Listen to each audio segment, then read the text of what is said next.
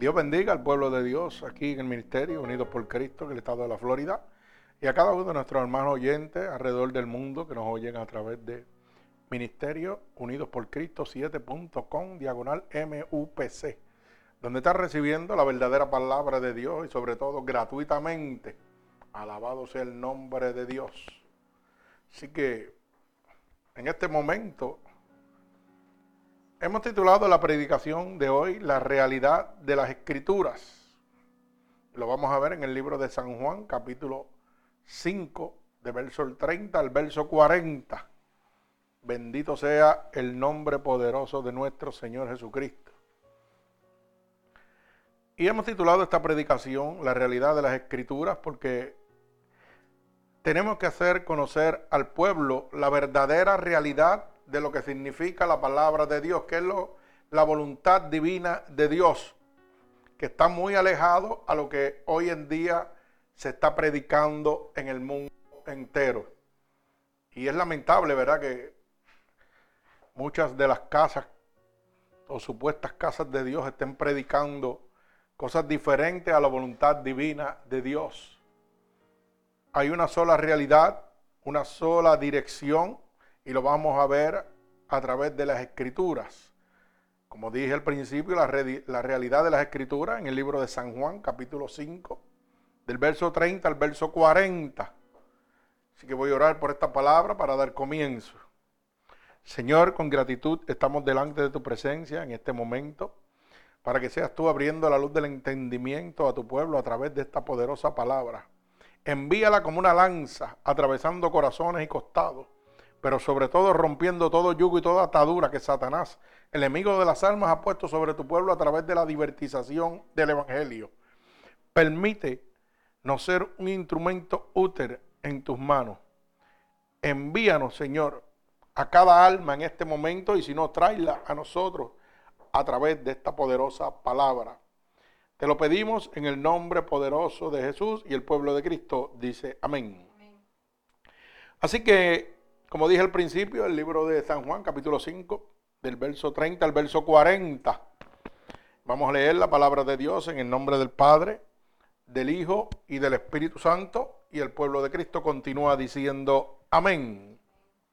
Dice la palabra de Dios, no puedo yo hacer nada por mí mismo.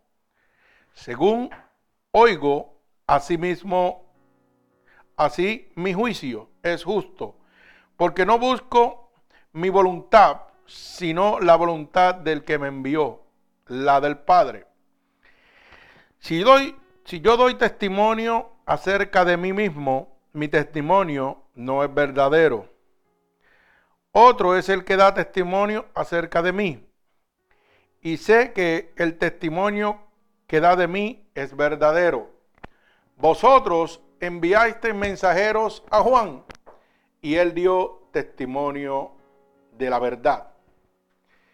Pero yo no, pero yo no recibo testimonio de hombre alguno, mas digo esto para que vosotros seáis salvos.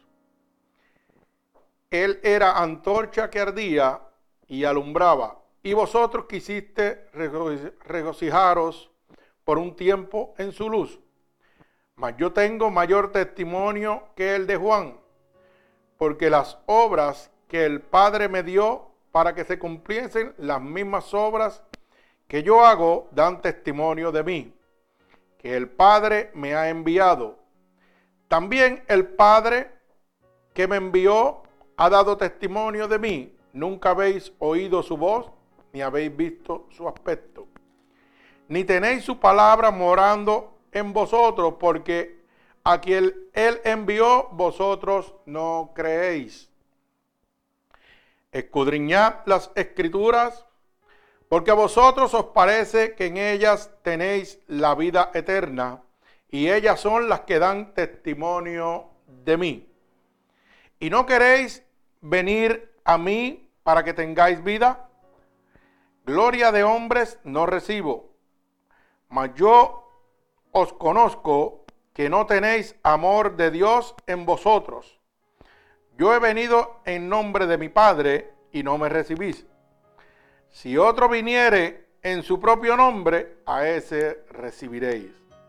¿Cómo podéis vosotros creer, pues que recibiréis gloria los unos a otros, y no buscáis la gloria que viene de Dios único? No penséis que yo voy a causaros delante, acusaros delante del Padre, a quien os acusa Moisés, es quien tenéis vuestra esperanza. Porque si creyereis a Moisés, me creyereis a mí, porque de mí escribió él. Pero si no creyereis sus escritos, ¿cómo creeréis a mis palabras? El Señor añada bendición a esta poderosa palabra. Así seguimos hasta el 47, correcto. Bendito sea el nombre poderoso de Jesús. Mi alma alaba al Señor. Así que la realidad de las escrituras está palpada, simple, como podemos decir para poderlo entender, blanco y negro. La palabra de Dios no tiene que ser dertiversada. Es muy sencilla la palabra de Dios. Cada una de las vivencias que tuvo Moisés, Abraham, David, Jacob, Ezequiel, Eclesiastés, ¿verdad? Cada uno de ellos tuvieron vivencias con Dios. Y es lo que está plasmado en la palabra de Dios. Yo puedo hablar de lo que Dios ha hecho en mi vida. Usted puede hablar de lo que Dios ha hecho en su vida, porque es una vivencia propia. Pero no podemos hablar de la palabra de Dios si no tenemos a Dios en nuestro corazón. Eso es lo que quería decirle Dios a los judíos. Por eso ellos decían, ¿verdad? Cuando viene al verso 39 dice, escudriñad las escrituras porque a vosotros parece que en ellas tenéis la vida eterna y ellas son las que dan testimonio de mí. Y hace una aclaración, no queréis venir a mí para que tengas vida eterna. Fíjese que hay una exhortación y es lo menos que hacemos en este momento. Cuando vamos a las casas de Dios, a las supuestas casas de Dios en este momento, hermano, lo primero que hacemos es oír como el papagayo, gozarnos de las alabanzas, gozarnos las danzas, de todos los entretenimientos, pero escudriñamos realmente nosotros las escrituras. Y eso le decía el Señor a los judíos, escudriñar las escrituras. Lo menos que nosotros hacemos. Es lamentable de que nosotros repitamos como el papagayo todo lo que dicen nosotros decimos amén y lo repetimos para adelante sin ni siquiera abrir la palabra de Dios y confirmar que lo que se está hablando es una realidad. Cuando el Señor dice escudriñar las escrituras, es para que nadie sea engañado, como en este momento está siendo engañado el pueblo de Dios. Donde miles, miles y miles de iglesias han cambiado la voluntad divina de Dios por la voluntad del hombre. Ya no vamos detrás de la salvación, ya vamos detrás del entretenimiento, de la comodidad, de hacer sentir a los seres humanos bien en un momento. Y esto lo digo porque fíjese que recientemente hemos tenido un desastre natural que ha venido a, a diferentes partes como Haití y ha quitado la vida de 800 personas pasó por el estado de la Florida y hizo daño. No tenemos constancia de que haya vida humana perdida, pero sí hizo mucho daño. Pero lo que voy es lo siguiente.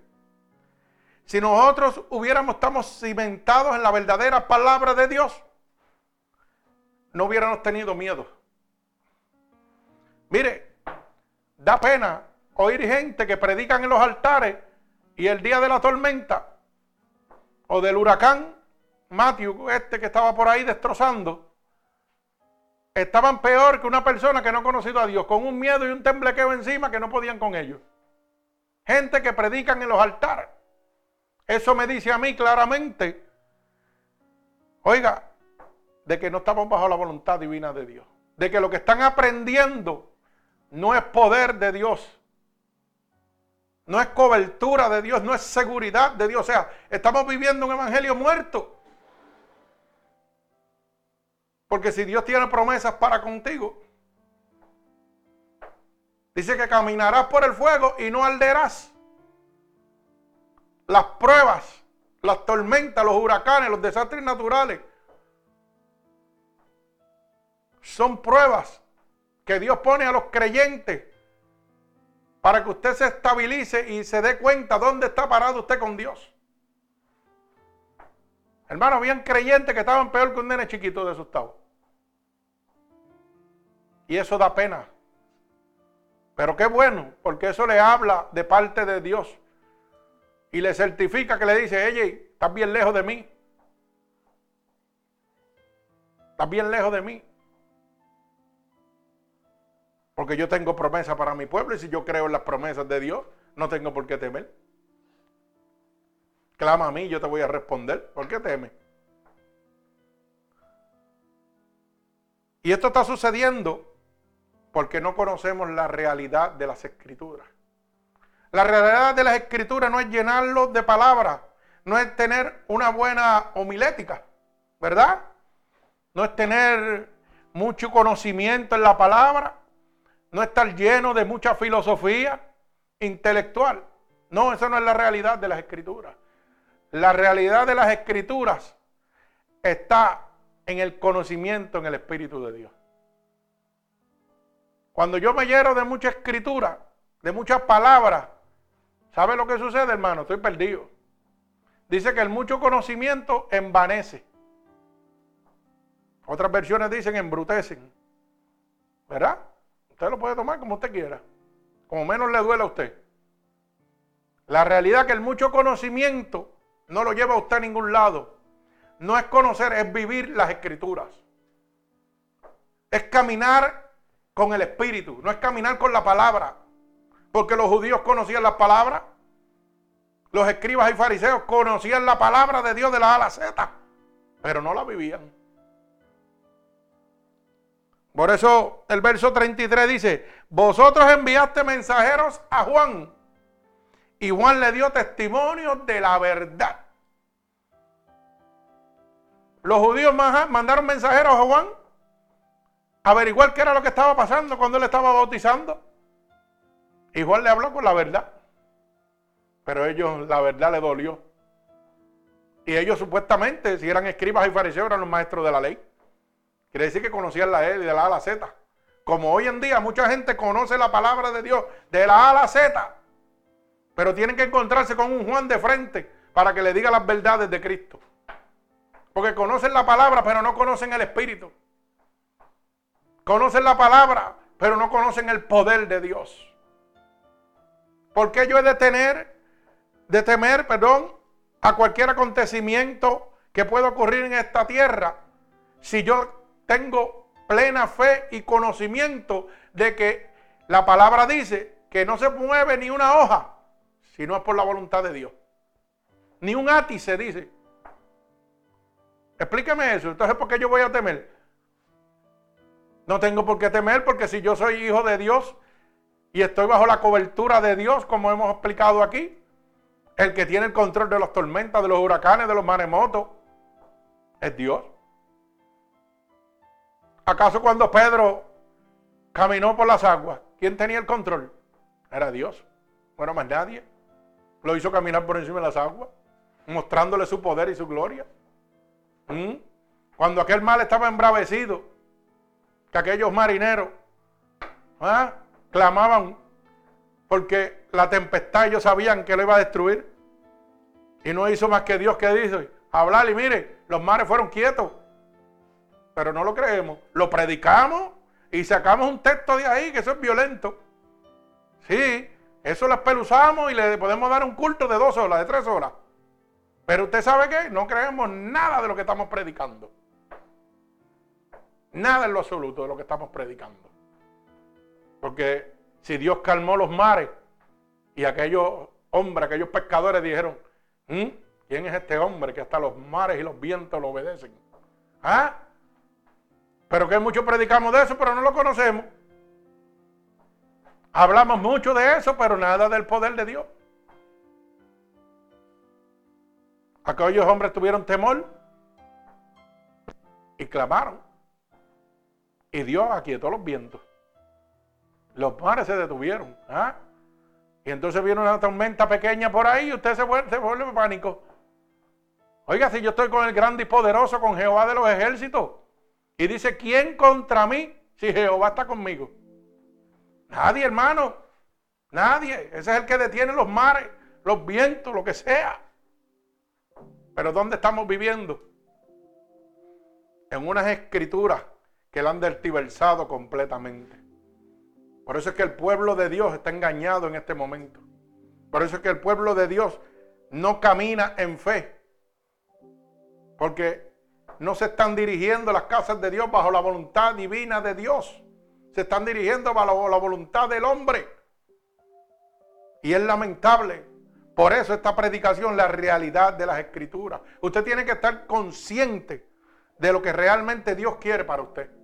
¿Qué es lo que la palabra de Dios estipula para cada uno de nosotros? Dice la palabra en el verso 30. No puedo yo hacer nada por mí mismo. Según oigo, así juzgo. Y mi juicio es justo porque no busco mi voluntad, sino la voluntad del que me envió, mi Padre. Oiga bien este verso. No puedo yo hacer nada por mí mismo. Según oigo, así juzgo. Y mi juicio es justo, porque no busco mi voluntad, sino la voluntad del que me envió la del Padre. Y eso es lo que tenemos que tener en cuenta. Si el mismo Jesucristo está declarando esto, que no busca la voluntad de lo que Él quiere hacer, sino la voluntad de Dios Padre, ¿cuánto más nosotros en las casas de Dios tenemos que hacer la voluntad de Dios y no la del hombre? Cuando el mismo Jesucristo dice, no busco yo mi voluntad, sino la voluntad del que me envió, mi Padre, de Dios Padre. Y hoy en día no queremos hacer la voluntad de Dios, hacemos lo que el hombre quiere hacer. Hoy dirigimos una casa de Dios, hacemos una junta directiva, ponemos, oiga, miles de puestos, la gente se pelean por ellos, se distorsiona la iglesia por ellos. Hay división dentro de las casas de Dios por eso mismo, por los puestos en las iglesias. Y esa es la voluntad de Dios. Esa no es voluntad de Dios, hermano. La casa de Dios que dijo el Señor cuando sacó a aquellos mercaderes. ¿Ah? Es casa de oración. Y ustedes la han convertido en qué? En cueva de ladrones. Hermano, Dios estipuló eso al principio, es lo mismo que está pasando ahora. Hemos convertido las casas de Dios en cueva de ladrones. Que hay un rebaño todavía, mire, fiel, seguro que sí que lo hay. Hay dos o tres iglesias todavía que están predicando el Evangelio y no han cambiado la sana doctrina, ¿verdad? Ni la verdad ni la voluntad divina de Dios. Sigue predicando lo mismo. Pero esas iglesias son las que usted va a ver de 1, 2, 3, 4, 10 miembros. No las va a ver con 500, ni 200, ni 300 miembros. ¿Usted sabe por qué? Porque la voluntad divina de Dios es salvación, no es congregación de almas. Dios lo que quiere es salvar alma, no congregarla. A través de la escritura y a través de la historia. En ningún sitio la palabra muestra que Dios se paró en algún sitio y ahí estuvo todo el tiempo. No, no. Él era un peregrino llevando que el mensaje de salvación. Si él se hubiera quedado, y esto es para que usted lo pueda entender, si él se hubiera quedado en Jerusalén, por, por poner un ejemplo, ¿qué hubiera sucedido con los demás pueblos? Se hubieran perdido todos. ¿Usted sabe lo que significa? Que los siervos de Dios tienen que hacer la voluntad de Dios y no la del hombre. No es amajar gente en cuatro paredes es salvar esas almas, es hacer discípulos. Dice el libro de Mateo capítulo 28, id, oiga bien la palabra, y hacer discípulos. No dice id y congregar discípulos. Dice ir y hacer discípulos. ¿Mm? Todas las naciones, a donde quiera. y enseñarle que guarden todas las cosas que os he enseñado. Y aquí yo estaré contigo hasta el fin del mundo. Lo que tú has recibido del Espíritu tienes que darlo por gracia. Oiga bien, lo que tú has recibido del Espíritu tienes que darlo por gracia. Dar por gracia lo que por gracia has recibido. Pero qué bonito cuando cambiamos esa palabra y la vertiversamos. Y nos vamos a la finanza. Ah, tú has recibido mucho. Recibiste algo de dinero, pues mira, dalo por gracia en la iglesia porque para que se te multiplique. Y nada de salvación. Y así tenemos a la gente equivocados. Tenemos a la gente engañados. Bendito sea el nombre de Dios. Dice el verso 31, si yo doy testimonio acerca de mí mismo, mi testimonio no es verdadero. Hermano, cuando nosotros nos dedicamos a dar gloria humana, el testimonio de nosotros no sirve para nada. Eso es lo que está hablando en esta palabra. El Señor dice que si daba testimonio de sí mismo, su testimonio no era verdadero. Y hoy en día vamos a las diferentes casas de Dios y lo que hablamos es de los logros que tenemos. Dando testimonio de lo que hemos hecho, de lo que tenemos, de cuánto tenemos y cómo tenemos nuestro templo. Nuestro, oiga bien la palabra. No dicen casa, la casa de Dios, el templo de Dios. Porque ya tiene un dueño y no es Cristo. Por eso es que cuando usted llega a algún sitio y usted dice yo pertenezco a X denominación, lo primero que la gente le pregunta es esto. ¿Y cuántos miembros son ustedes? ¿Tiene muchos miembros? Y usted sabe lo que Dios le está hablando. Que esa gente está más perdida con Juevisco. Porque lo que hay es números en su mente. No hay salvación en la mente de esas personas. Todo es cuánto hay, cuánto tenemos. Y la mente de Cristo no pensaba así. Él decía en todo momento, seguí pues, pero no te obligaba. Si tú quieres ser salvo, sígueme. Ven en pos de mí. Cuando aquel joven rico se le presentó, ¿qué le dijo el joven rico? Señor, ¿qué tengo que hacer para ser salvo? Y él le dijo, guarda todos mis mandamientos. Y le dijo, todos tus mandatos los he guardado. ¿Qué más me falta? Y ahí fue donde la cosa se puso difícil. Cuando el Señor le dijo, vende todo lo que tiene y dalo a los pobres y ven en pos de mí y tendrás riqueza ¿dónde? En los cielos, no en la tierra. Pero aquí te presentamos riquezas materiales, no espirituales. Porque no estamos en la realidad de las escrituras. Y dice la palabra que aquel joven se entristeció porque eran muchos los bienes y no siguió a Dios. Y así mismo estamos viviendo. Hermano, esto es una enseñanza para que usted entienda claramente que usted tiene que seguir la voluntad divina de Dios y no la del hombre. Usted tiene que entender que esto no es cantidad de personas, que esto no es iglesia grande, que esto no es templos enormes, que esto no son clubes sociales, que esto es la voluntad divina de Dios, salvación y arrepentimiento por la sangre de nuestro Señor Jesucristo. Bendito sea el nombre de Dios. Mi alma alaba al Señor. Fíjese que dice la palabra, escudriñad las escrituras, porque a vosotros os parece que en ellas tenéis la vida eterna, y ellas son las que dan testimonio de mí. Y él hace una pregunta, ¿y no queréis venir a mí? para que tengáis vida eterna? Y esa misma pregunta le hago yo al pueblo oyente en este momento. ¿Y usted no quiere tener vida eterna? Pues si usted quiere tener la vida eterna, hermano, lo único que tiene que hacer es escudriñar, meterse a fondo con la palabra de Dios, para que el Espíritu le discierne todo lo que usted tiene que hacer para ser salvo. Bendito sea el nombre poderoso de Dios. Mire cómo dice, verso 42.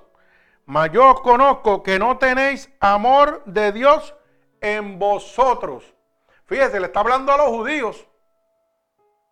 Y le está diciendo, yo conozco que ustedes no tienen amor de Dios dentro de ustedes. Que ustedes conocen mucho de la palabra, pero no tienen el amor de Dios. Este es el punto clave al que quiero llegar. Conocemos de oído mucho de la palabra o de intelecto, mucho de la palabra de Dios. Pero la pregunta es la siguiente. ¿Tenemos el amor de Dios en nosotros? Porque cuando yo tengo el amor de Dios, se supone que los frutos del Espíritu estén sobre mí. La paz, la macedumbre, la templanza. Y hago un paréntesis. ¿Qué es la templanza? La fortaleza en medio de qué? De la tribulación, de la prueba. Y entonces, si yo tengo la templanza, quiere decir que el Espíritu de Dios tiene que estar dentro de mí. Pero si yo no tengo la templanza, quiere decir que el Espíritu de Dios no está en mí. Esto es bien sencillo. Y la templanza es fortaleza. Y si hay una prueba que Dios ha mandado al mundo, ¿por qué no hay fortaleza en mí? Porque eso fue lo que le dijo Dios a los judíos. Yo conozco, ustedes conocen mucho de la palabra, pero no tienen el amor mío dentro de ustedes. Y eso es lo que está pasando hoy en día en el pueblo de Dios. Conocemos mucho de las escrituras y traemos buenos teólogos y muchos psicólogos a la iglesia, pero no tienen el amor de Dios dentro de su corazón. Y nadie puede dar lo que no tiene. Y entonces como no tenemos el amor de Dios, hermano, ¿usted sabe qué sucede? Que recurrimos a una segunda alternativa. Y esa alternativa se llama jugar con las emociones de las personas. Como yo no tengo el Espíritu de Dios, que es el que cambia, que es el que transforma, no tengo poder alguno. Porque el poder viene de Dios. Pues yo tengo que hacer algo bien fácil. Mi único recurso que me queda es que jugar con las emociones de la gente. Vamos a ponerle aire, vamos a ponerle pantalla para que se sientan cómodos y te van acomodando una atmósfera. Vamos a ponerte mucha música, vamos a ponerte mucho baile de lo que está en el mundo para que tu cuerpo, que tu carne se sienta conforme. Pero y tu alma y tu espíritu. Porque dice la palabra que el cuerpo va al polvo de la tierra de donde salió. Pero tu alma y tu espíritu van a Jehová de los ejércitos, que es el que lo dio. Entonces, te hago la pregunta. ¿Tú quieres emociones o tú quieres vivencias con Dios? Ay, mi alma alaba al Señor. Vive Cristo. El Señor le dijo, repito, mas yo conozco que no tenéis amor de Dios en vosotros. Mire, hermano, nadie puede ocultarse de Dios. Y usted tiene que tener cuenta porque esta palabra lo que está abriendo la luz del entendimiento a usted. Para que usted no se deje guiar por estos psicólogos, por esta gente que conoce mucho del Evangelio, pero no conocen nada del amor de Dios.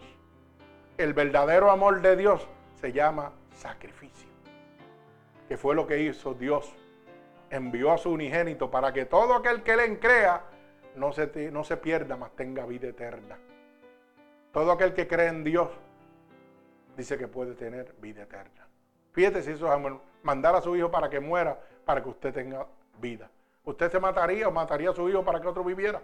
Usted no lo haría, pero Dios sí lo hizo. Esa es la realidad de las escrituras, no lo que estamos viviendo, hermano. Estamos viviendo muchos sueños, muchas emociones. Y si esto nada más es un aviso, porque estos son los principios de dolores, Imagínense qué va a suceder con usted cuando esté el gobierno del anticristo montado. Yo quisiera saber qué usted se va a hacer. Pues yo le voy a dar la contestación. Usted sabe lo que usted va a hacer, va a buscar lo fácil. ¿Y sabe lo que es lo fácil? Ponerse la marca del diablo. Eso va a ser lo más fácil. Porque usted no tiene la templanza de Dios, no tiene el amor de Dios. Y tan pronto ponga la marca del diablo, del anticristo, usted se la va a ensamplar encima porque es lo más fácil para usted. ¿Sabe por qué, hermano? Porque usted nunca aprendió la verdad, la realidad de las escrituras de Dios. Porque usted nunca quiso ir a un templo donde hablara la verdadera palabra de Dios. Y cuando fue esa palabra de Dios le molestó. Y usted salió cogiendo a donde le hicieran una palabrita light, suavecita, donde ustedes jugaran con sus emociones y ay, qué bien me siento aquí. Alaba alma mía Jehová. Por eso es que está el brincoteo de la gente de iglesia en iglesia. Porque no le interesa salvarse, lo que le interesa es que le hablen suave y con cariño. Pero hoy vamos a ver a través de textos bíblicos que es imposible escondérsela a Dios. Que usted, cogiendo evangelios light, usted no se va a salvar. Yo prefiero que me entren a palo y me mantengan en la línea a que me pasen y me digan que me quieren mucho y mi alma se vaya al diablo. Así que eso es bien importante. Por eso es bien importante que cuando usted hace visitas a cualquier iglesia que lo inviten y usted vaya, ponga mucha atención. ¿Sabe por qué? Porque Dios lo que le está dando es una escuela. Y le está diciendo, aquí no es. Mira la diferencia de lo que es Dios, lo que yo quiero, a lo que te están presentando. Para cuando el enemigo venga a atacarlo con cosas carnales y, subliminares, usted diga, no, papito, ya yo caminé y yo vi lo que hay allá. Yo sé lo que Dios quiere, yo sé la voluntad divina de Dios para mi vida, que es la salvación de mi alma. No es la contentura de mi carne, es la salvación de mi alma. Y esto es bien sencillo. Mírese usted antes de conocer dónde estaba usted antes de conocer la verdad de Dios y dónde está ahora. Y usted va a ver si Dios está trabajando o no está trabajando en su vida. Mi alma alaba al Señor. Mire la palabra, el verso 43 dice, yo he venido en nombre de mi Padre y no me recibís. Y si otro viniere en su propio nombre, a este recibiréis. Oiga bien lo que estamos haciendo ahora mismo. Venimos con la verdadera palabra de Dios en nombre del Padre, del Hijo y del Espíritu Santo a hablar la verdad. ¿Y sabe qué nos hacen? Nos tratan de locos y no nos reciben. Ah, no, muchachos, olvídate de eso. Lo mismo que hicieron con Jesucristo. ¿Pero por qué? Porque el amor de Dios no estaba en esa casa. Cuando Él le dijo, el amor de Dios no está en ustedes. Mi palabra sí, pero mi amor no. Mi espíritu no vive en ustedes. Por eso yo he venido a donde ustedes y ustedes no me reciben. Pero viene cualquiera otro y ustedes lo reciben. Y así estamos viviendo. Viene la verdadera palabra de Dios a redargullirte. A que tú camines recto con Dios. Y esa no la quiero. Ahora viene otro charlatán por ahí a jugar con tus emociones y a brincar y a saltar. Y ese sí lo quiero. Mi alma alaba al Señor. Bendito sea el nombre poderoso de Dios. Y dice el verso 44, ¿cómo podéis vosotros creer?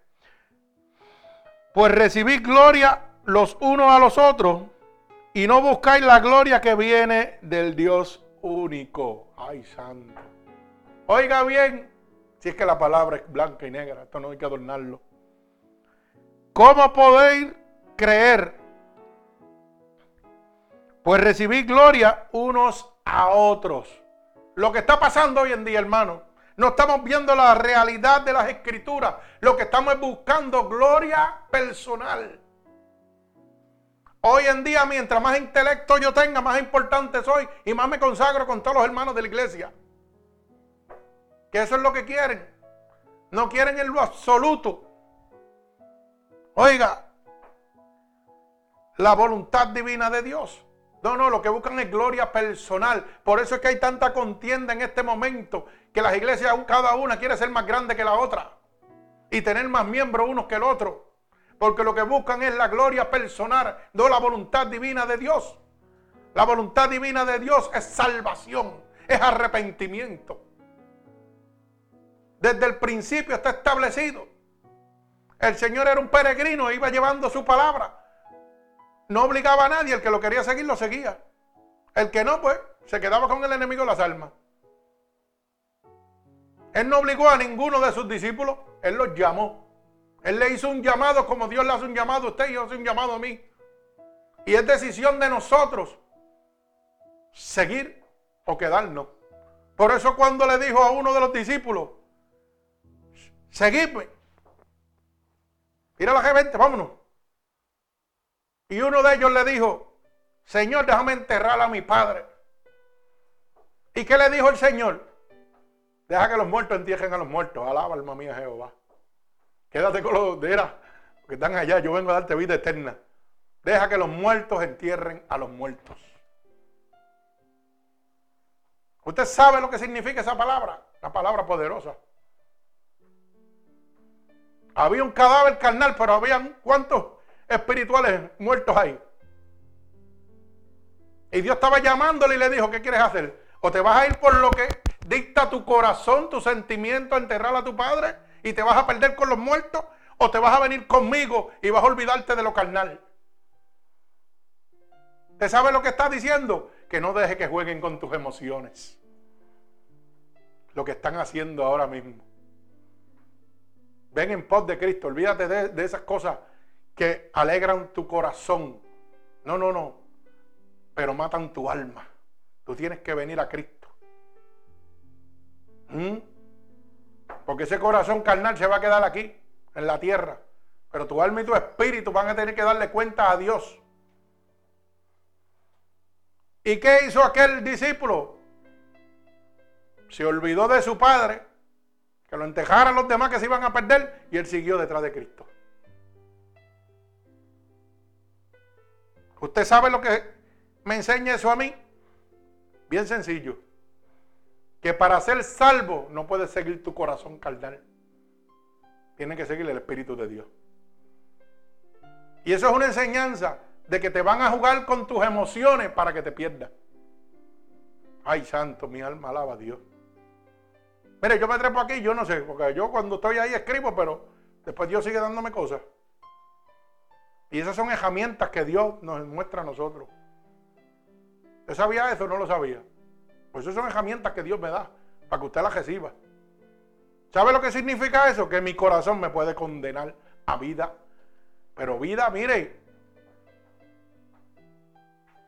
en el infierno. Si yo sigo dejándome ir por lo que siente mi corazón y no hago caso a la voluntad de Dios, voy a tener problemas y serios problemas. Bendito sea el nombre de Dios. Nunca olvide que el enemigo es que un engañador. Vino a matar, hurtar y destruir. Y usted tiene que poner en balanza su vida. Mire qué está pasando, se está destruyendo. ¿Está bien o está mal? ¿Qué está pasando? Pues algo está sucediendo.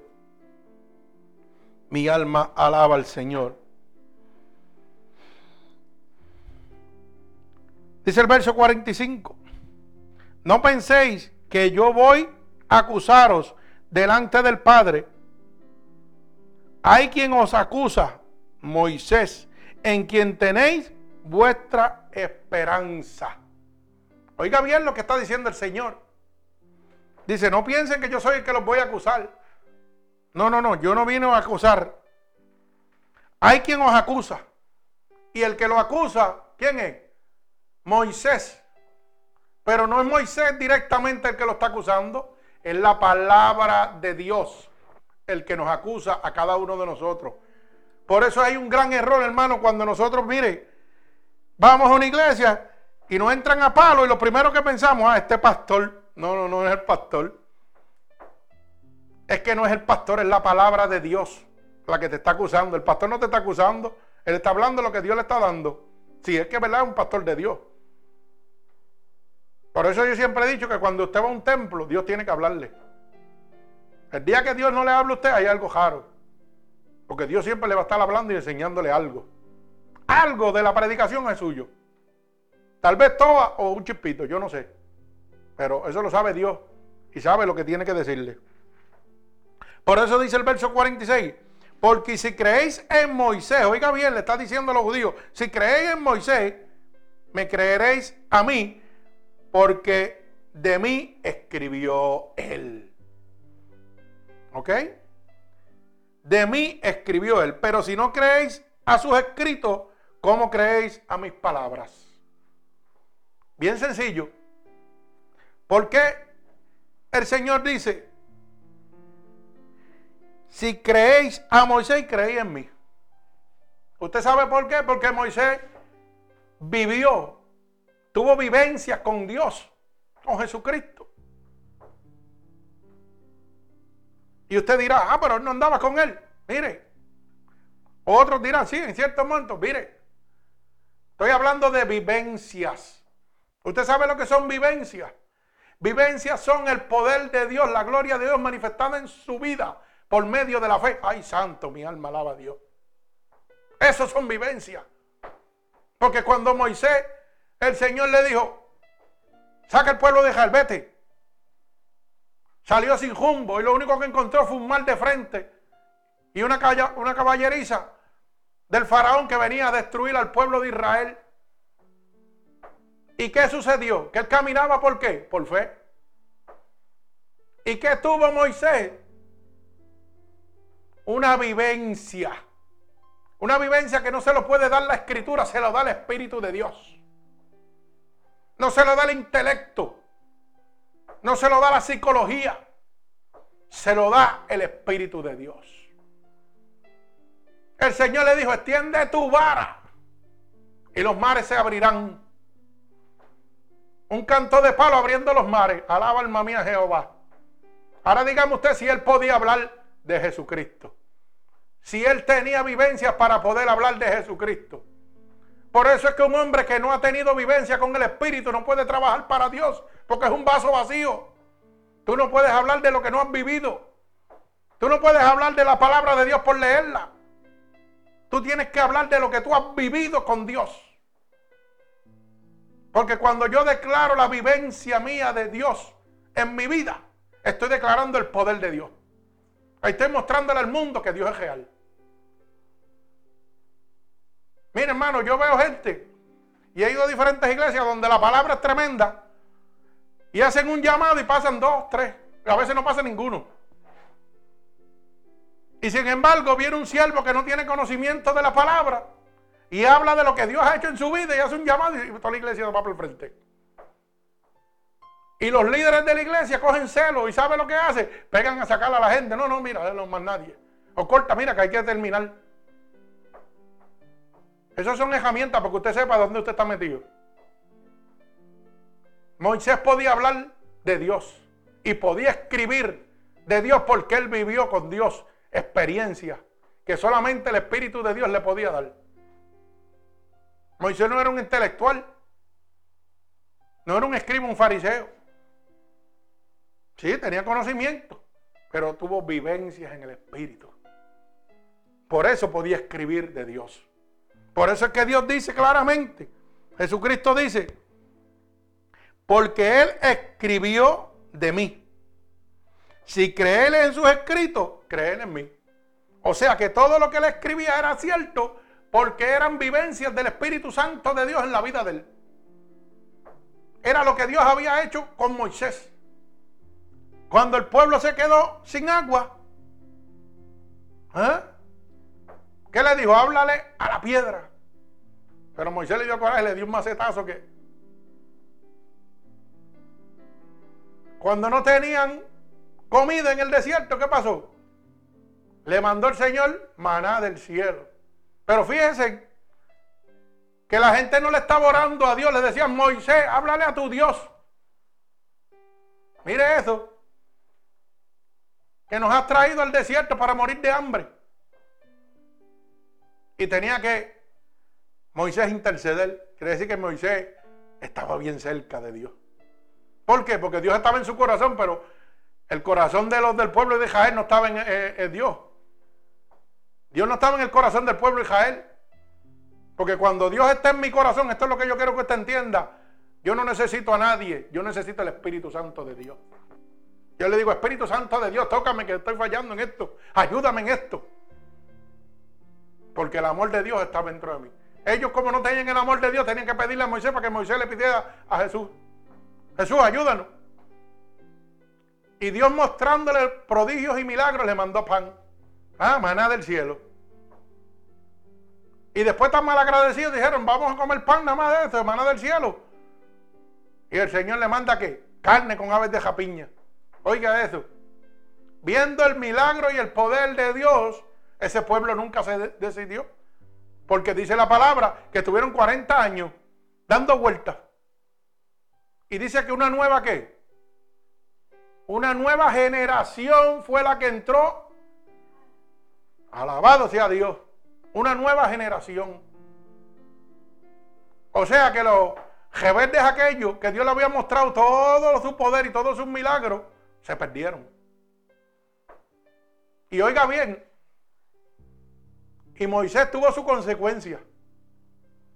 Porque por desobediente no entró a la teja prometida. Pero oiga bien, porque hay gente que en esto. No fue que no entró al reino de los cielos, fue que no entró a la tierra prometida. Porque Jesús le dijo, háblale a la piedra. Y él, con la ira que le dio, la azotó. Y eso le costó el privilegio de no entrar al reino prometido. De la misma manera, cuando Dios está en su vida, si usted no obedece a la voluntad divina de Dios, usted va a perder uno de los privilegios de Dios. Garantizado. Pero Moisés entró al cielo, ¿usted sabe por qué? Porque dice la palabra que es el único que Dios enterró con sus propias manos en el valle de Moa. Ay, santo, alaba alma mía Jehová. Y si él lo enterró con sus propias manos, mi pregunta es la siguiente: ¿lo iría a mandar para los infiernos? No lo puede mandar para el infierno porque quiere decir que lo amaba con todo su corazón. ¿Que hubo una desobediencia? Sí hubo una desobediencia. Pero con todo y eso, la misericordia y el amor de Dios, que sobrepasa todo entendimiento, oiga, le dio la oportunidad de entrar al reino de Dios.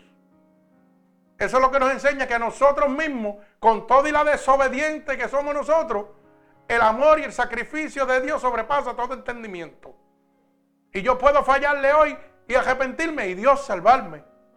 Pero tiene que ser un arrepentimiento de corazón. Mi alma alaba al Señor. Mire, la realidad de las escrituras es el amor de Dios. La voluntad divina de estas escrituras es la salvación de su alma. No es el crecimiento, no es la comodidad, no es las cosas materiales. Porque en todo, en todo hermano, escrito de la palabra, el Señor hace una separación de lo material a lo espiritual. Si amas a uno, no puedes amar a lo despreciarás al otro. Así que usted tiene que ser entendido.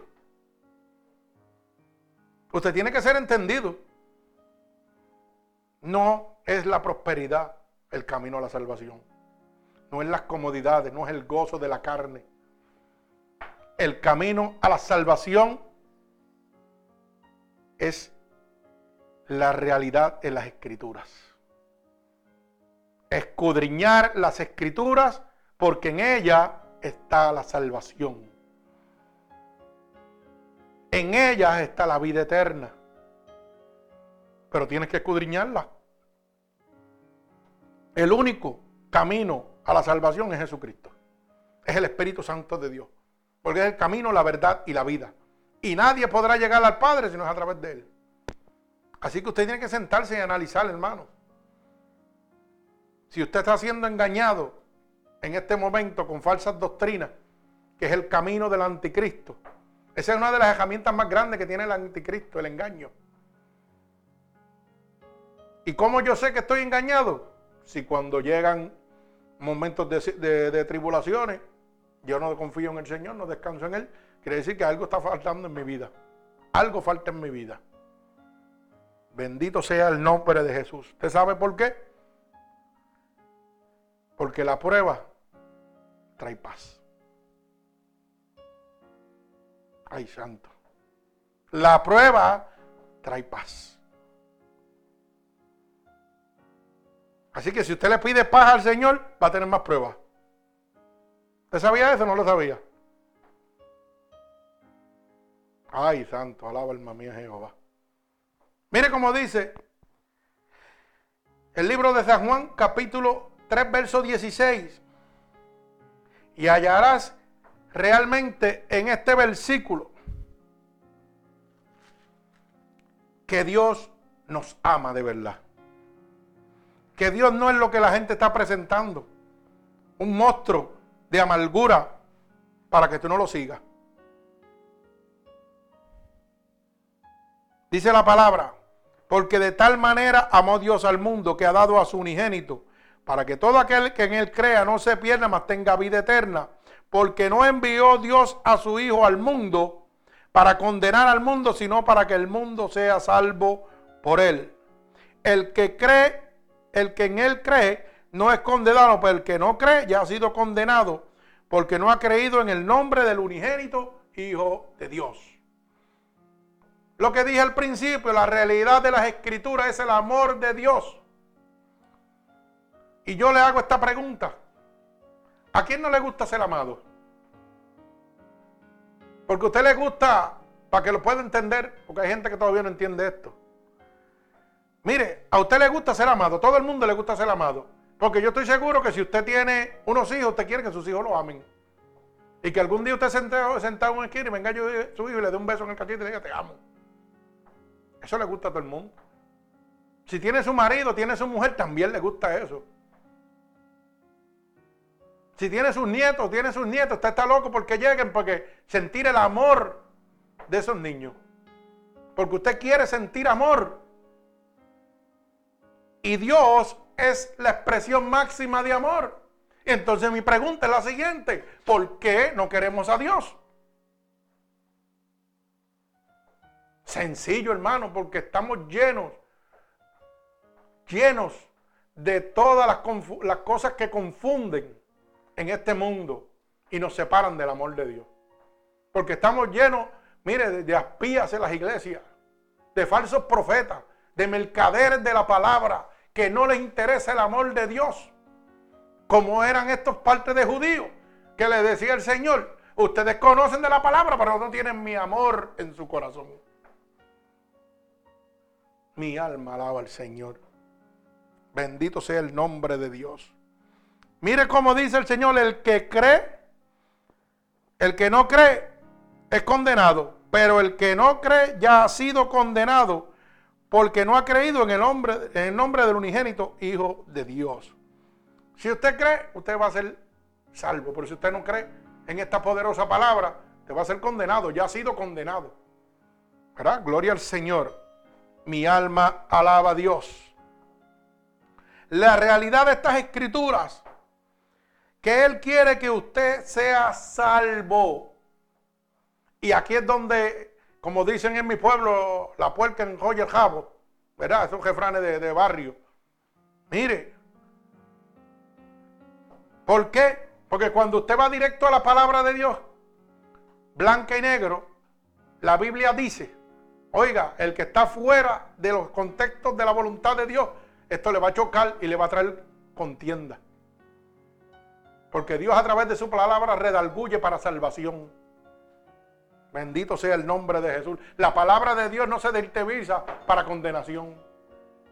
Por eso dice, ni le quites, ni le añadas palabra alguna a la que he dejado. Porque si no, las plagas de maldición de esta escritura caerán sobre ti. Y usted sabe que a la gente no le importa. La gente sigue cambiando la palabra de Dios a su manera. ¿Por qué? Porque no creen en absoluto. A ellos lo que les interesa es vivir un tiempo pasajero. Mi alma alaba al Señor. La realidad de estas escrituras es que Él quiere que usted sea salvo, hermano. Mire cómo dice Segunda de Timoteo, capítulo 1 y verso 9. Segunda de Timoteo. Claramente. Capítulo 1 y verso 9. Dice, quien nos salvó y llamó con llamamiento salmo, no conforme a nuestras obras, oiga bien, sino según al propósito suyo y la gracia que nos fue dada en Cristo Jesús antes de los tiempos de los siglos. Oiga bien, mire qué palabra, quien nos salvó y nos llamó, Santos, no conforme a nuestras obras, o sea, no conforme a lo que yo he hecho, sino según el propósito suyo. Dios me está llamando a mí, Dios lo está llamando a usted según el propósito de Él, que es la salvación de su alma. Porque si fuera según a las obras que usted ha hecho, usted va directo para el infierno, hermano. Ahora dígame usted, si Dios no quiere que usted se salve. Yo no, yo no he sabido de nadie que quiera morirse. Todo el mundo quiere salvarse porque la gente dice, ay, si yo me muriera ya pasó de todo esto, pero cuando llega la muerte, entonces están clamándole a Dios para que lo salve, porque tienen miedo a la muerte. El hombre fue creado para vivir una vida eterna. Nadie fue creado para morir. La carne muere, pero el espíritu y el alma no. Y dice la palabra que van a tener una vida eterna, pero usted decide dónde la quiere pasar. Si la quiere pasar con Dios, la quiere pasar con el enemigo. Usted sabe lo que usted quiere. Bendito sea el nombre poderoso de Jesús. Y el verso 10 dice, pero que ahora ha sido manifestada por la aparición de nuestro Señor Jesucristo, el cual quitó la muerte y sacó a la luz la vida y la inmortalidad por el Evangelio. O sea, que estas palabras de las escrituras, ¿de qué está hablando? Que saca a la luz que la vida. Esto es vida y vida en abundancia. No es lo que le están presentando por ahí, hermano. La palabra de Dios es una sola realidad. Camino a la salvación. Es la guía de enseñanza hacia la salvación. Bendito sea el nombre poderoso de Jesús. Por eso dice, repito, verso 10, pero que ahora ha sido manifestada por la aparición de nuestro Salvador Jesucristo, el cual quitó la muerte y sacó a la luz la vida. ¿Y la qué? Inmortalidad por el Evangelio. A través de este Evangelio, de esta escritura, la verdadera realidad es la inmortalidad, es la vida eterna a través del sacrificio de nuestro Señor Jesucristo. La realidad de este Evangelio es mostrarle al mundo el amor de Dios para con nosotros, que entregó a su Hijo para que usted tenga vida eterna, para que usted sea salvo. Y mire lo único que le pide, solo cree en mí, cree en mi palabra. Ay, santo, mi alma alaba a Dios. Dios es bueno, Dios es poderoso. Mi alma te alaba. Vive Cristo. Alabado sea su nombre. Él quiere que usted sea salvo, hermano. Esa es la realidad de las escrituras. No hay otra realidad. Mire como dice también Primera de Timoteo, capítulo 1, verso 15. Bendito sea el nombre de Jesús. Capítulo 1, verso 15 dice, palabra fiel y digna de ser recibida por todos. Que Cristo vino al mundo para salvar a los pecadores, de los cuales yo soy el primero. Ay, santo, mi alma alaba a Dios. La verdadera realidad de las escrituras es que Cristo ha venido al mundo para salvar a todos los pecadores. No dice alguno, dice a todos los pecadores. Él no hace acepción de personas. Si sus pecados fueran como la, como la miel, mire, como la grana, los haría blancar, como la sangre, como la grana, los haría él blanquear completamente. Él no mira la cantidad de su pecado. Bendito sea el nombre poderoso de mi Señor Jesucristo. Gloria a Dios. Esa es la verdadera realidad de nuestro Señor Jesucristo a través de las Escrituras, hermano. No siga buscando lo que le agrada a la carne. Busque lo que le agrada al Espíritu, lo que le va a dar salvación eterna. La realidad de estas escrituras es que la salvación revela el Evangelio de Dios. ¿Usted sabe lo que significa eso?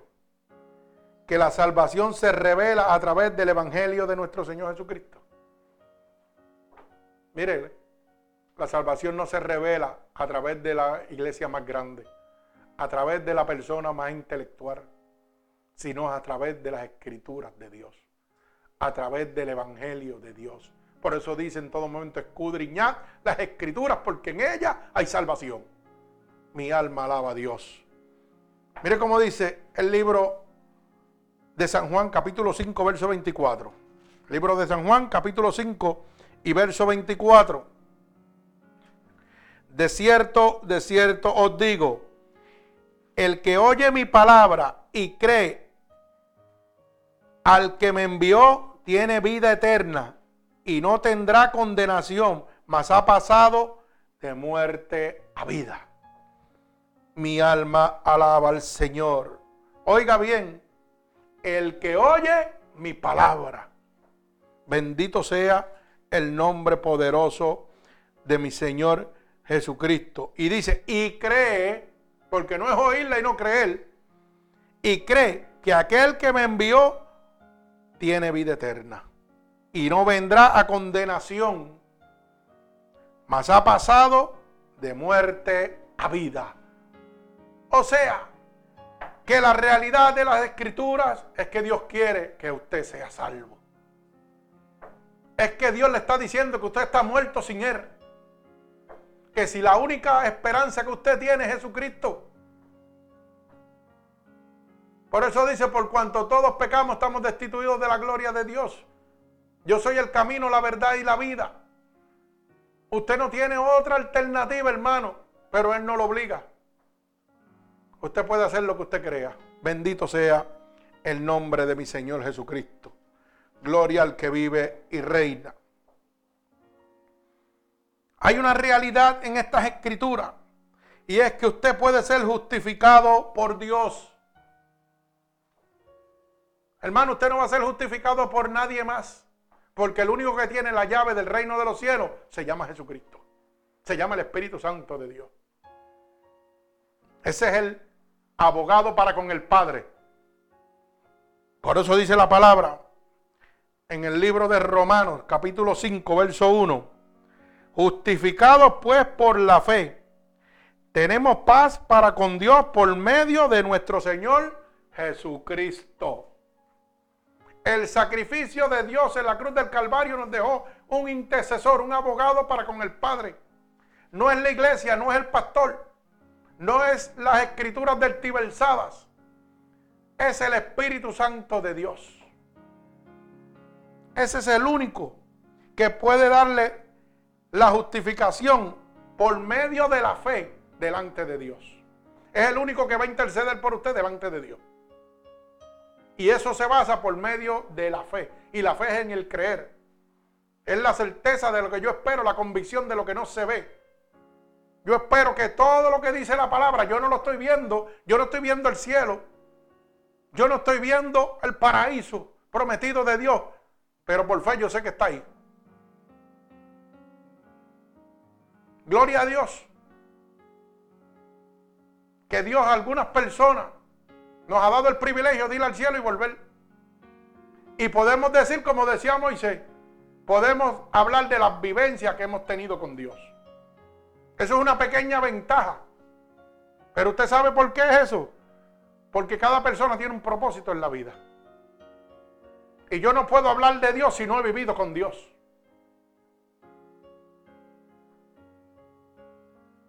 Y como Moisés vivió sus experiencias, las plasmó en la escritura de Dios, en la Biblia. Las dejó escritas. Y Dios dijo que era verdadera, porque si creías en Moisés, lo que es escrito de Moisés, creías en él.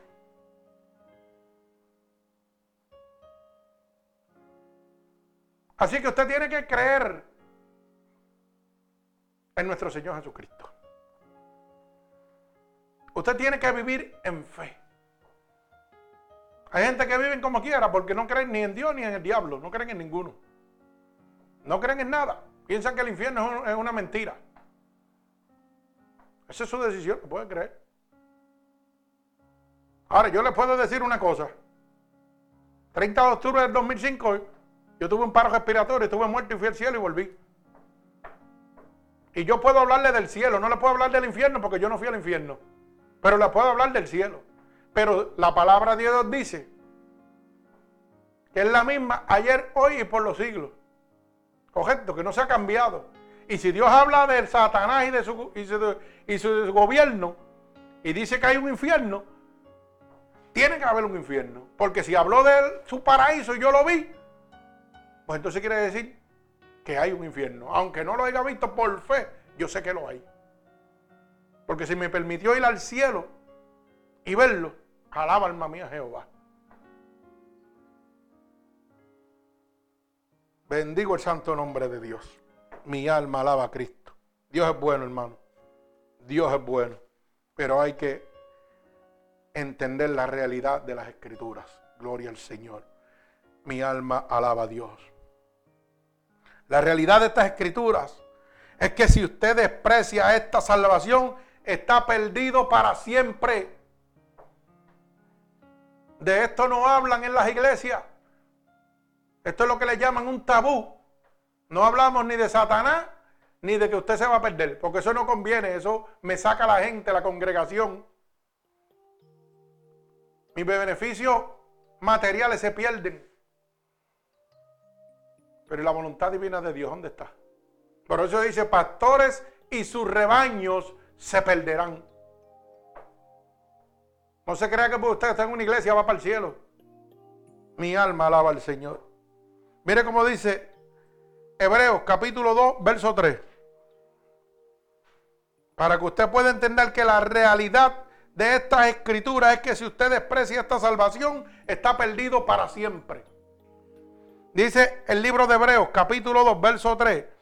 ¿Cómo escaparemos nosotros si descuidamos una salvación tan grande, la cual, la cual habiendo sido anunciada primeramente por el Señor, no fue confirmada por los que la oyeron. Alaba alma mía Jehová. Esto confirma que las escrituras, para esos que dicen, ah, que la escritura escribió un hombre. Mire lo que dice la palabra. La cual, habiendo sido anunciada primeramente, ¿por quién? Por Dios.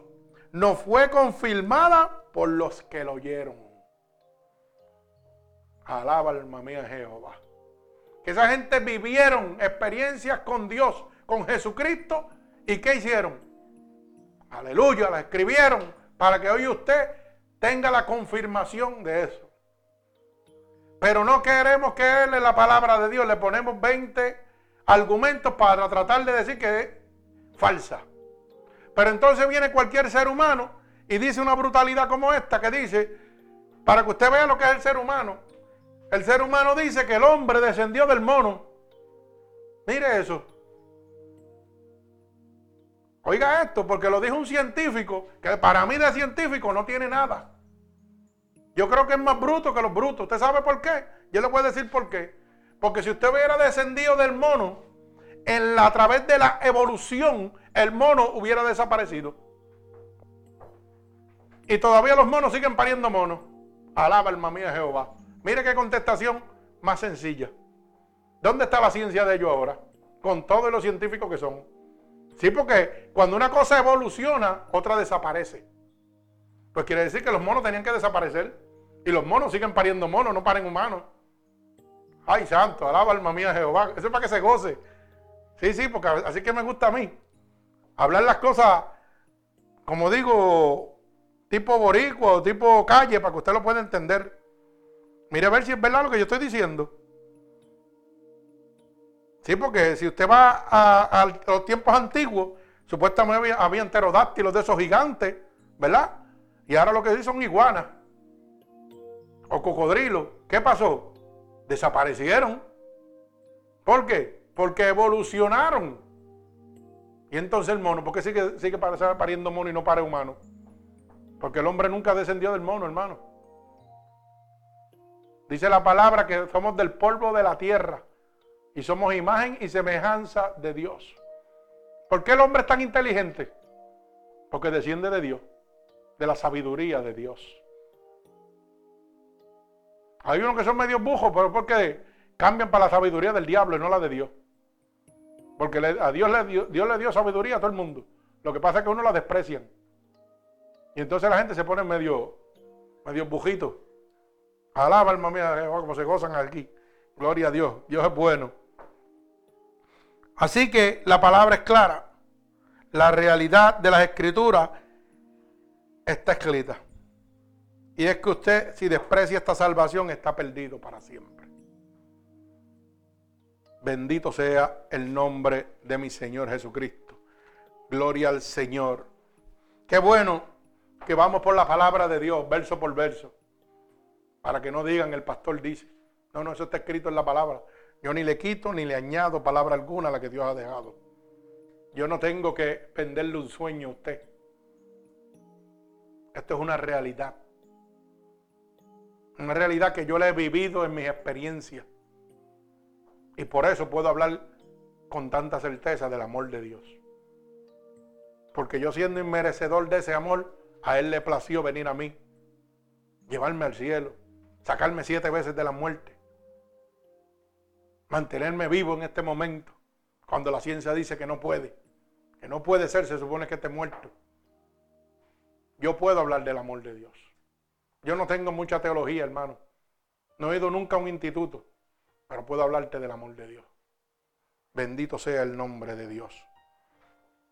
La realidad de las escrituras, que nadie puede salvarte excepto Cristo. Hay gente que se creen que porque están en una religión se van a salvar. Y hay una sola realidad. Y lo dice el libro de los Hechos, capítulo 4, y verso 12. Y dice, en ningún otro hay salvación, porque no hay otro nombre bajo el cielo dado a los hombres en que podamos ser salvos. Esa es la realidad de las escrituras, hermano. Que nadie puede salvarte excepto solo Cristo. Hechos 4:12. Bendito sea el nombre de Dios. Y culmino con esto que la realidad de estas escrituras es que usted, usted puede ser hijo de Dios. No importa cuán grave sea su pecado, no importa cuán grave sea su falta, usted puede ser hijo de Dios. Porque la palabra estipula claramente, el libro de San Juan, capítulo 1, verso 12. Mire cómo dice la palabra. Mas a todos los que le recibieron, a los que creen en su nombre le dio potestad de ser llamados hijos de Dios. No importa dónde usted esté, no importa lo que usted esté haciendo. Si usted cree en Jesucristo y usted le recibe, Dios le va a dar la potestad de ser llamado hijo de Dios. Pero tenga claro esto, Dice a todos los que lo recibieron. No el que recibió el pastor, no el que recibió la congregación, no el que recibió la, iglesia. No es porque usted recibió un bautismo. No, no, no, no, no. Es el que recibe a Cristo en su corazón. Porque el bautismo no salva a nadie. El bautismo es para arrepentimiento de pecados. Para declararle a Cristo una nueva vida. Pero ¿sabe qué? Los bautismos hoy en día se han cogido en las iglesias como membresía de esa iglesia. Le enseñan a usted que para usted ser miembro de esa iglesia tiene que bautizarte. O sea, si no me bautizo no soy miembro de esa iglesia. Mire, mire lo perdido que están las iglesias. Y el bautismo es para arrepentimiento. Por eso es que hay gente que se bautizan y no saben ni por qué se están bautizando. Y por eso es que al otro día bautizarte están otra vez en el pecado y en la inmundicia. Porque no le enseñan la realidad de las escrituras de Dios. Mi alma alaba al Señor. Por eso es claro, todo aquel que reciba a Cristo tiene la potestad de ser llamado hijo de Dios. No todos somos hijos de Dios. Todos somos creación de Dios. Apartados de Dios, ¿por qué? Por el pecado. Pero qué bueno Jesucristo envió a su único hijo para que muriera, para que usted hoy tuviera la única oportunidad de ser salvo a través de él. Bendito el nombre de mi Señor Jesucristo. Y culmino con el Salmo 103, del verso 8 al verso 13. Y dice así, misericordioso y clemente es Jehová. Oiga bien, lento para la ira y grande en misericordia. No contenderá para siempre, ni para siempre guardará el enojo. No ha hecho con nosotros conforme a nuestras iniquidades, ni nos ha pagado conforme a nuestros pecados. Porque como las alturas de los cielos sobre la tierra, engrandeció su misericordia sobre los que le temen. Cuanto está lejos el oriente del occidente, hizo alejar de nosotros nuestras rebeliones. Como el Padre que se compadece de los hijos, se compadece Jehová de los que le temen. Alaba alma mía Jehová. Esa es la verdadera realidad de las escrituras. Que Dios es misericordioso y clemente, lento para la ira y grande en misericordia. Oiga bien, porque aquí la gente en el Evangelio le gusta misericordioso y clemente, pero lo de lento para la ira, eso lo sacan aparte y ni lo mencionan. No, Dios es misericordioso y amor pero también es fuego consumidor. Por eso dice que es lento para la ira. O sea que tiene un límite que él tolera y tolera y tolera y tolera. Pero llega un momento que dice, no contenderá para siempre, ni para siempre guardará enojo. Él no va a estar contigo contendiendo para siempre. Hay un término. Y tú decides si te quieres ir con él o te quieres ir con el enemigo. Pero eso es una realidad en la escritura. Que Él se compadece, claro que se compadece. Y que no nos ha pagado a nosotros conforme a lo que hemos hecho aquí mientras estamos en la tierra. Que no nos ha pagado conforme a nuestros pecados. Esa es la misericordia de Dios. Pero hay una escritura, una ley establecida por Dios para entrar al reino de los cielos. Y eso no la puede obviar nadie. Ninguna iglesia, ningún pastor, ninguna religión puede obviarla. La ley está puesta. Y la cumple, o si no, mire, talado. Va a ser como la leña cortada y echado al fuego. Esa palabra no se puede cambiar. No la podemos deltiversar. Las promesas de Dios están ahí. Mi alma alaba al Señor. Mire, una de las cosas que podemos ver es cuando nuestro Señor Jesucristo sana al paralítico de Betesda y le dice, vete, como le ha dicho a todos, no peque más. Y le hace una aclaración, no vaya a ser que la calamidad que tú tuviste, ¿qué pasa? Vuelva a ti. ¿Qué es lo que está especulando claro? Que el pecado que trae consecuencia. La palabra está estipulando que cuando el Señor le dijo, no lo vuelvas a hacer más, para que no vuelva esta calamidad, te le está diciendo, estabas paralítico por el pecado que cometiste, a consecuencia de lo que hiciste. Usted sabe que las decisiones que nosotros tomamos traen consecuencias. Como le pasó al paralítico de Betesda, le está pasando a usted y me pasa a mí. Cuando yo hago y tomo una decisión que yo sé que estoy fallando, oiga bien, y digo, no, lo voy a hacer por beneficiar a fulano o a fulana. Y le pido perdón a Dios. Ay Dios, perdóname, pero tuve que hacerlo. Hermano, la consecuencia viene sobre usted. Y las enfermedades caen sobre usted. Y lo triste de esto es que sigue en la misma rutina.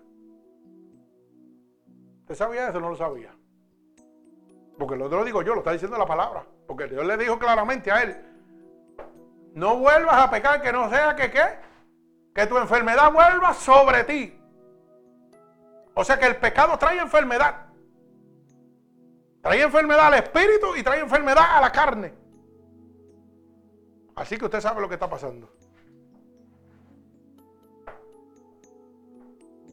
Mire, hermano, yo le voy a decir una cosa y esto para que usted lo aprenda. Y yo lo aprendí porque lo hice una vez y metí las patas bien metidas. No ponga su cuello por nadie. Cada cual que asuma su responsabilidad. Por eso la palabra dice al sí, sí y al no, no. Cuando uno intercede por los demás y se hace cómplice de las mentiras de los demás, tiene consecuencias. Y esas consecuencias no se van a ir hasta que usted se ponga conforme a la voluntad de Dios. Hasta que usted deje la necedad y se rinda a Cristo. Pero, como yo dije al principio y lo estipulé la palabra, este corazón embrutece a uno. Y lo que yo siento me hace tomar decisiones que no son las que Dios quiere que usted tome. Por eso es que las iglesias están jugando con nosotros. Porque saben la debilidad del corazón. Por eso es que el diablo juega con usted. Porque le trae pena a su corazón, le trae compasión a su corazón. Y usted por eso mete las patas. Va en defensa de esa persona que está mal y usted se envuelve mal también. Y entonces, ¿qué tiene? Las consecuencias que está pasando. No lo digo yo, lo dice la palabra. ¿Usted quiere creerlo? Créalo. No lo quiere creer, ese es su problema. Yo estoy bien, usted está mal. Y es una realidad. Por eso la palabra dice claramente al sí, sí y al no, no. Tú estás mal, no, papito, yo no te voy a cubrir a ti. Tú estás equivocado, tú estás haciendo mal, mal y mal se acabó. No me importa lo que diga fulano, ni perencejo, ni si te quitan o no te quitan beneficio, no. Yo mi alma no la voy a perder por nada. Porque yo hacer eso me trae consecuencias a mí. Y entonces cuando tú vienes a ver, estás en el mismo estado de la otra persona, igualito. Uno tiene que ser sabio, hermano. Uno tiene que ser inteligente. ¿Por qué yo estoy en la condición que yo estoy? ¿Por qué me pasan las cosas que me pasan? Uno tiene que ser inteligente y dejarse ir por la palabra, por la escritura, no por lo que mi corazón siente, no por lo que mi corazón hace, porque esas consecuencias las estoy trayendo yo a mi vida. Bendito sea el nombre de Dios. ¿O acaso Dios no tiene el poder para sanarme cuando Él quiere? Si no lo hace, algo está pasando. Algo está pasando. Usted podrá engañar a su primo, a su tía, a su hermano, a su marido, que piense usted que lo está engañando. Pero cuando un hombre está metido con Dios, Dios le revela. ¿Y sabe lo que hace el hombre? Se hace el tonto. Y lo deja pasar con ficha. Y yo sí, ah, está bien. Y sí, ah, pues está bien. Pero ¿sabe qué pasa? Que uno se lo entrega a Dios. Si quiere creer que me está engañando, que todo lo que me está diciendo yo me lo estoy creyendo, está bien. Pasa con ficha. Sigue en el juego del diablo. Y esto es bien sencillo mostrarlo. Mire su vida años atrás. Mire su vida cuando empezó el primer amor con Dios, a ver si está como está ahora. Bien sencillo. Cuando estaba en el primer amor con Dios había mucha paz y mucha alegría, ¿verdad? Porque ahora no la hay. Porque ahora no la hay, pregúntese eso.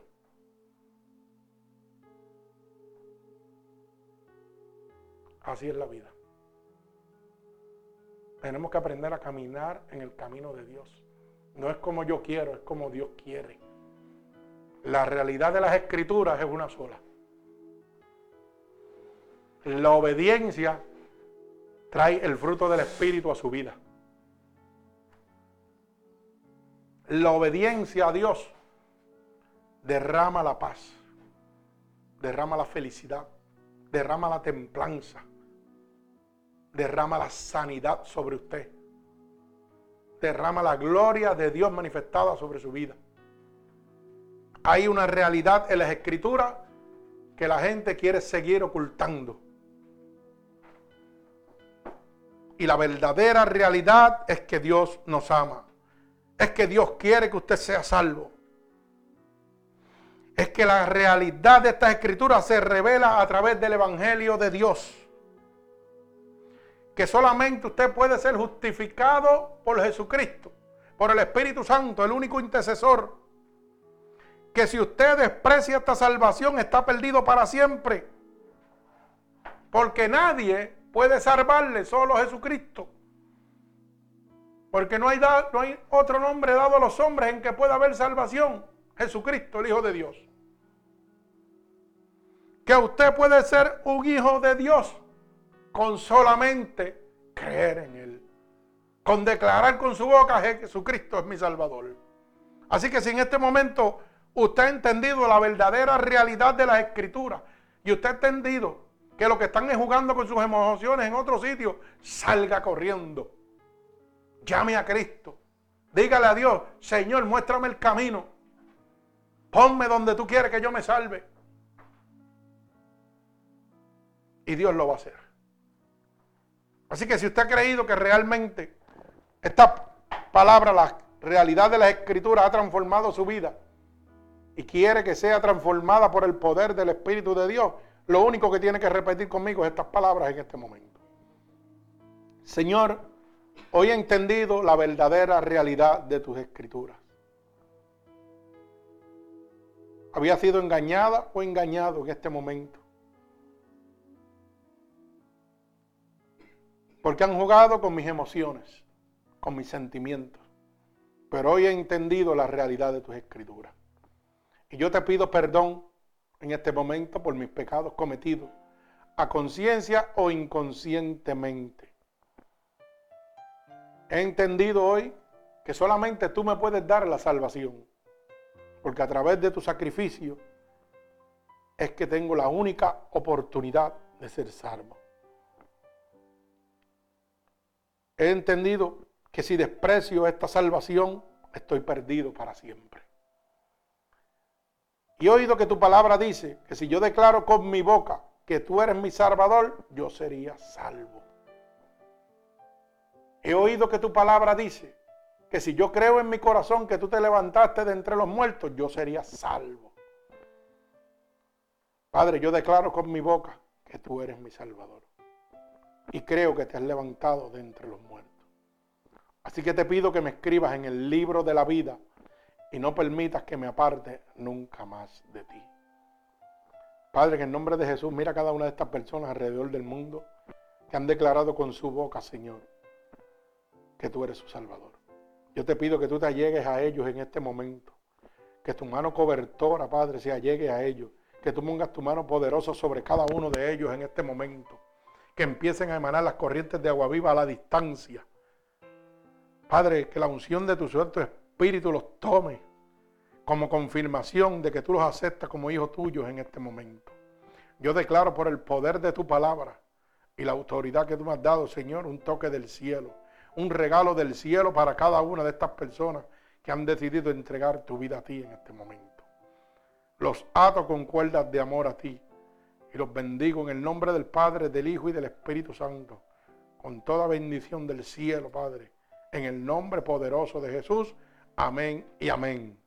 Así que si esta predicación ha sido de bendición para cada uno de ustedes y ha transformado su vida, hermano, para hacérsela llegar a cualquier otra persona y recuerde gratuitamente a través de Ministerios Unidos por Cristo 7.com, diagonal MUPC donde recibirán la verdadera palabra de Dios, de esta predicación y todas las anteriores.